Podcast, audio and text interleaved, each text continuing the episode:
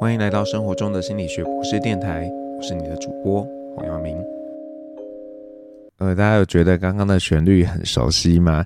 如果你觉得嗯很像听过的话，那就表示呢你已经看过了这个可怜的东西 Poor Things 这部电影。那在过年的时候啊，我其实一直就想要拨空去看这部电影。呃，因为 Emma Stone 是我还蛮喜欢的演员，而且也拿了大奖嘛，他就想想说，哎那这个电影到底是什么样子呢？那可是啊，就在我这个 抽空，然后真的是到了电影院之后，才发现呢、啊，这个电影在特别的停放映，居然一个人要八百五十元，那我觉得有一点夸张啦，所以就放弃了。那不过还是就是心里一直在惦记着，应该要看这个电影。所以就趁着大家开工啊，然后学校还没有开学的时候呢，我就找了一个空档去看。那其实也呃必须跟大家坦诚，就是会有这么想，可能也没有真的那么想，不然一定会更早就想办法去看的嘛。那因为这个导演之前拍的一部电影叫做《争宠》（The Favorite），呃，那个时候我有去看，当然也是因为入围了很多的呃各种电影奖项。然后看完之后，呃，其实是很傻眼的，因为这电影真很怪。然后，呃，就是里面有蛮多嗯挑战竞技的题材啦，并不是特别舒服。所以，呃，当我 要想要去看到这个呃可怜的东西的时候，其实心里有很多的纠结啦。那不过就是有人在敲碗嘛，也想知道我看的时候怎么想啊。然后也有学生故意说啊，这个老师啊，这个跟《银翼杀手》还有《芭比》结合，然后你就想一想这个怎么样？那因为那两部电影我都蛮喜欢的，所以我就有一点心动。那看完之后怎么样呢？嗯，如果你只是问我喜不喜欢，那我是喜欢的。虽然这电影还是有点怪，而且挑战了很多的禁忌。但我觉得这个电影这个中心主轴是非常有意思的，就是去谈说，诶，那到底后天的一些嗯训练也好，或者是社会文化的规范也好，对我们人产生什么样的影响？那或许我自己本身就是在教这个呃实验方法研究设计的，所以看的过程中呢，觉得很有趣。那也必须说啊，嗯，这个科学家，研究设计没有学好哦，不然怎么会只有实验组没有对照组呢？好，题外话，那这个导演当然一如往常啦，就是很喜欢在性这个议题上面去做文章。那剧中的女主角呢，有着成人的身体、婴儿的脑，那就刻意的呢，让女主角发展出对于性的好奇还有渴求。那这个和弗洛伊德在谈，哎，这个小 baby 啊，也有这些性的欲望等等的，我觉得是接近的。那至于你说到底这些婴儿，或者是到底我们对于性的这些想象还有渴求是什么时候产生的？嗯，我觉得自己不是这个专业，没办法跟大家说。那老实说，现在仪器设备，我觉得也还没有办法提供一个客观的证据。所以，我对于这个到底是怎么一回事，嗯，是有点保留的啦。当然，你一定可以找到一些精神分析的专家跟你说啊，这个就是什么，那个又是什么，嗯，大家可以去听听，然后呃想一想，哎，自己认不认同这样的想法？那不过，这个在电影中呢，看着女主角的行为啊，其实是有很多反思的。那呃，这个当然一个主轴是跟性有关的啦，就是哎，性在很多文化里面其实是禁忌的嘛，甚至是污名化的一个状况。但是我觉得不尽然只是跟性有关系的事情才让你有反思。那像呃电影里面呢，贝拉就说：“哦，我要做让我自己快乐的事情。”那听到这个时候，你可能觉得，哎，那是什么事呢？结果他其实是在开始这个爱抚自己的私处。嗯，我不会骗大家，其实是有一点怎么讲，心情复杂的吧。因为呃，我自己在一些场合啊，也会鼓励大家说啊，大家就要做自己可可以开心的事情啊。那如果呢，爱抚自己的私处也让你感到开心快乐，那为什么我们就要觉得，诶，这件事情不好吧？你不要这样吧？你怎么会只追求这样的快乐？那你跟动物有什么不一样？我们可能有很多很多的纠结，就是嗯，我觉得某种程度上是因为我们把一些事情污名化了，然后甚至就觉得啊，动物也会这样，所以我们如果觉得那样是快乐，那我们就跟动物一样低等。这所以这不是真的快乐。那这个对于性这件事情，我们呢真的呃很少讨论。但是啊，最近呢刚好啊看了另一个日剧，也有提到这件事情。那这日剧叫做《极度不妥》。那呃，这剧中有一集啊，就是在他的女儿啊去上一个很火红的节目。那这节目呢，很明显是要拍给男性看的，就是很多呃这个外貌姣好的女性，当然身材也非常好了，然后穿的没有很多。然后表面上呢是在做呃竞赛，可实际上可能会故意不小心曝个光，来满足男性对性的幻想。那剧中这个父亲呢，在不得已的状况下，只好让他女儿去参加录影了。可是啊，他在现场一边看的时候，觉得怎么可以，不可以这样，甚至还起来说你们不可以这样。那他女儿就回呛他说：“啊，你在家里看更多情色的影片，为什么来上这节目就不行？”那父亲听到女儿这样讲的时候呢，哎，突然有点不知所措。那在同一集的比较后面也提到了，哦，为什么女生穿迷你裙啊，露这个乳沟啊，就要被别人指指点点的？为什么他们不能照自己的意思来打扮自己？或许呢，有些男性在看到女性有这样的一个嗯打扮的时候，还有冲动，是一个本能。但如果啊，只因为男性有这种本能性的反应，然后呃采取作为，那这个错的应该是男性吧，不能怪在女性身上啊。那在呃这个可怜的东西里面呢、它其实呢，呃，针对各种的这种，嗯，到底什么事情是很变态的，什么事情是嗯这个常态，做了一些讨论。那比方说在里面呢，你就看到这个有权势的男性啊，到处寻欢，然后跟这个为了求生存而卖身的女性之间的这样的一个对比。那这明明其实就是一体的两面呐、啊，为什么男性对于女性卖身这件事情就觉得啊这很肮脏很龌龊？就像在欧洲有些地方有所谓的红灯区，那也是可以合法的去进行这个性交易的。但这事情到了其他地方，可能不仅呢在法律上是不合法的，而且啊更有这种道德上的包袱，别人会觉得呃这个是道德沦丧的做法。但是你说嘛？一件事情，它到底是不是正常的，还是是一个变态的？我觉得这完全取决于这个群体呢是怎么看待的。这不尽然呢只跟这个性有关系。比方说啊，我们现在回头看以前这个呃这个中国皇帝有的太监嘛，然后甚至清朝有这个裹小脚的行为，我们会觉啊怎么会这样？这好变态哦。可是，在那样的时空背景下，这个大家可能觉得，诶，这是可以接受的啊。然后就不会特别去说啊，这个是很变很变态的一件事情。那我我就举个例子啊，如果各位想象一下，有个一两百年前的人，他有机会来了现代，那他可能就会发现，哎，怎么人跟人之间都不太对话，而且他们常常看着手上拿的一个东西在那边傻笑，他也会觉得一个现代人好变态一样哦。那其实，在那个极度不妥里面呢，也也有这样的一个异曲同工之妙啦。因为这里头呃有一个穿越的状况，就是呢呃他们可以从一九八六年穿越到二零二四年，所以是三十几年前。那当然很多这个你会看到现代人的行为，觉得这个好怪哦。所以呢，这个当大家觉得啦有一个行为啊怎么那么变态的时候，我鼓励你不要急着下定论。应该先问问自己啊，哎，为什么这样想啊？那如果你仔细想，就会发现，哎，其实很多那个很怪的事情，可能也没有那么怪啊。相对的，一些大家都觉得啊，就是那样的事情，其实才是真的变态吧。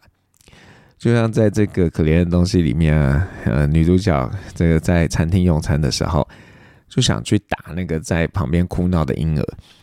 那在现代人的这个观点，会觉得。那就叫有问题，他精神状况不好。跟你说嘛，如果这个婴儿在你旁边哭闹了半小时，你心里真的没有任何的冲动想要去打他吗？你可能也有啊，只是呢，你的理智告诉你，你如果去打那个婴儿会很怪，别人会谴责你，所以你不可以去打那个婴儿。哦，当然我要有免责声明，我不是鼓励大家去打婴儿哦，只是用这当做一个例子，请大家去想一想。当我们觉得呢，有一个人行为很变态的时候，这个到底是怎么一回事啊？他是真的很怪吗？还是说，只是呢，这个行为本身在现在的这个情境脉络底下是比较嗯不符合常态、比较少见的，但是它不一定真的就是嗯比较怪的。好，那我们现在要来听一首歌，这首歌是蔡依林的《不一样又怎样》。就很多时候，我们可能追求要跟别人一样，可是你有真的想过，那些不一样真的很了不起吗？真的是很怪吗？或许并没有。那我们刚刚呢谈到，就是说，哎，到底什么是呃变态这件事情，是值得大家去想的。那接下来，我想带大家去思考一件事情，就是如果啦，这个社会上呢认可的常态是你觉得的变态，那怎么办？那我上国中的时候啊，大概是一个嗯，这个分界点，就是在之前呢，可能都会有能力分班，就是依据你的这个学业成就。来分所谓的放牛班啊，或者是升学班啊等等的。但是我刚好就在那个呃这个时间点，是大家觉得诶这样分类是不可以的哦，因为每个人都有平等的受教权。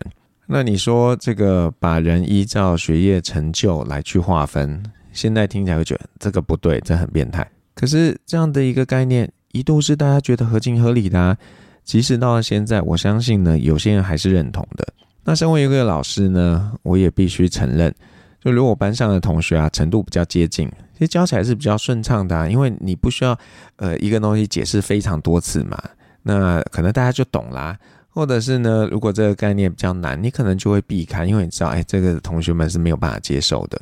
那只是呢，这个呃认同依据能力来去分班，不等同于我就觉得以前的放牛班、升学班是是对的。因为呃，以前的放牛班可能几乎是所谓的放弃班吧，因为就呃觉得这些人学习成就不好，那就不用让他学啊，反正他爱干嘛就干嘛。那我觉得这个其实是不对的。那如果呢，你有一些认可的想法，跟这个社会的主流价值观不同的时候，到底又该怎么看待？尤其是啊，如果你的那些想法是别人眼中觉得呃好怪啊，这种变态的时候，你又该怎么办呢？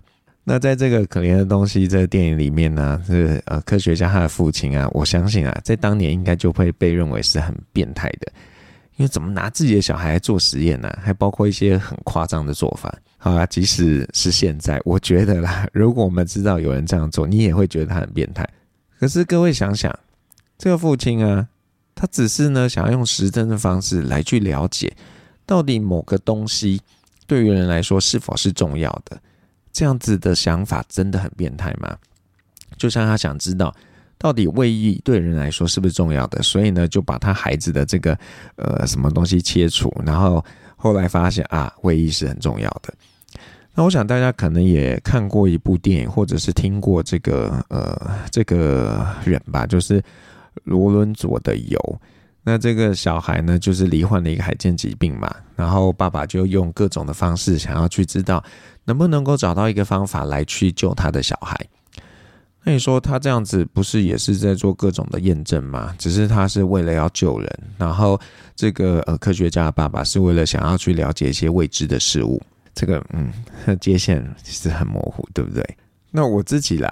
就是我可能不是那么想要去冲撞体制啊，虽然有些人可能不认同，但是呃年纪大了越来越温和。那我现在会觉得呢，只要在这个井水不犯河水的前提下，觉得啊那就各自表述嘛，没有必要去辩证说到底谁是对的，谁是变态，谁是呃比较正常的。那如果真的遇到这个呃有冲突的价值观的时候呢，我自己会倾向去找一个嗯想办法找到那个平衡啦。也就是说，我可能会尽量满足社会期待的最低标，然后让我的这个所谓的变态呢，有一些先伸展的空间。那你可以说这 play safe，对，真的我就 play safe 嘛。那我知道有些人是比较激进的，他们觉得那个就是错的，所以我就要去冲撞他。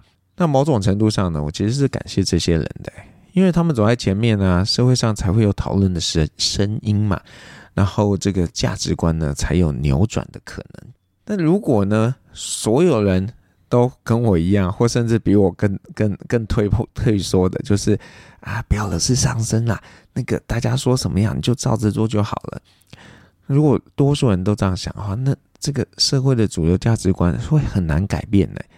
即便呢，可能多数的人都觉得那是有问题的。就像在美国演艺圈啊，近年来一直被质疑说是不是太白了，也就是说没有包容这个不同肤色的这些演艺人员等等的。那我不敢说，嗯，这几年真的有那么明显的改变，可是可以看到一些制度上的变革，虽不理想，但因为有了这样的冲撞，然后呢，所以大家在呃讨论，然后很想再往一些不一样的方向去走。那再回到那个刚刚有提到的日剧《极度不妥》。这日剧呢，就是比对了不同年代的日本的一些价值观嘛，那就就会看到一些在一九八六年大家觉得天经地义的事情，到了现在的日本，就觉得好变态哦。就像员工要不要加班这件事，诶，就有很多的讨论。那现在的制度呢，某种程度上看起来很像保护了员工，但长远看来，是不是真的 OK 的？这个嗯，是一个问号了。所以到底是以前的制度变态，还是现在的制度变态？我觉得这是有讨论空间的。当然，我我我是纯臆测啦。我觉得这个呃编剧啊，或者是导演啊，应该有点受够了现在呃看起来绑手绑脚各种规范那，觉得这这样子到底怎么做事情啊？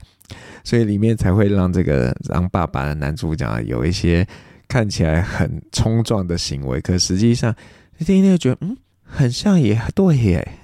那我我觉得我们的社会啊，其实应该要营造一个氛围，让大家有机会呢，可以去讨论不同的价值观，而不是就是呃常常喜欢去观摩别人啊，看到哇这个人做这样很好诶，这个国家怎么样怎么样，然后就去 copy 别人这个社会文化的常态。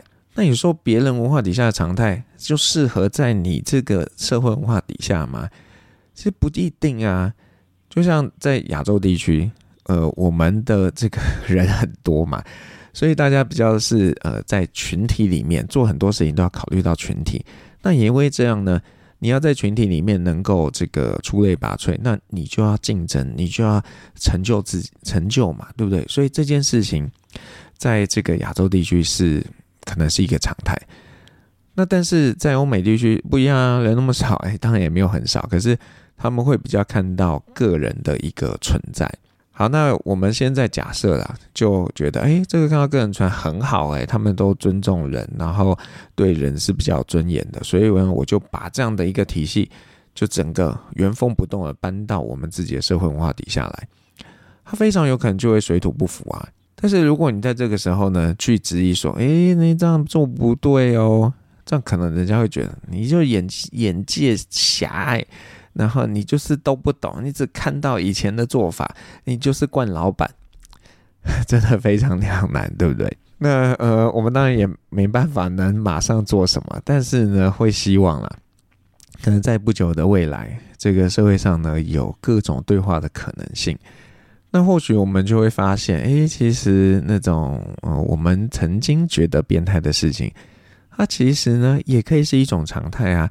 只是啊，可能要在不同的情境脉络下，才会这个让我们有那样的感受。好，那呃，最后呢，我们要送给大家的歌是大壮的《我们不一样》。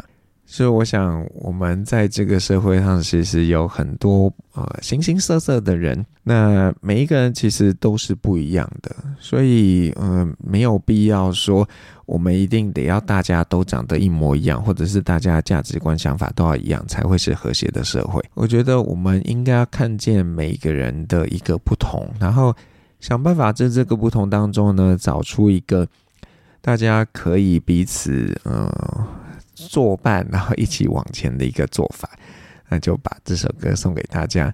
然后，如果你听到节目的时候，你还是没有看《可怜的东西》，那呃，我其实蛮推荐去看的。但是，如果你是一个性格上比较保守，然后不喜欢很怪呃的电影的伙伴，那这个钱还是省下来好了。但是，如果你其实是有一点冒险性格的，然后也愿意尝试不一样的东西，那我想。呃，这部电影应该会给你蛮多的启发，至少视觉上呢，你会觉得哇，原来有这样的一个世界观，那就、推荐大家可以去看《可怜的东西》。生活中的心理学博士电台，我们下次再见。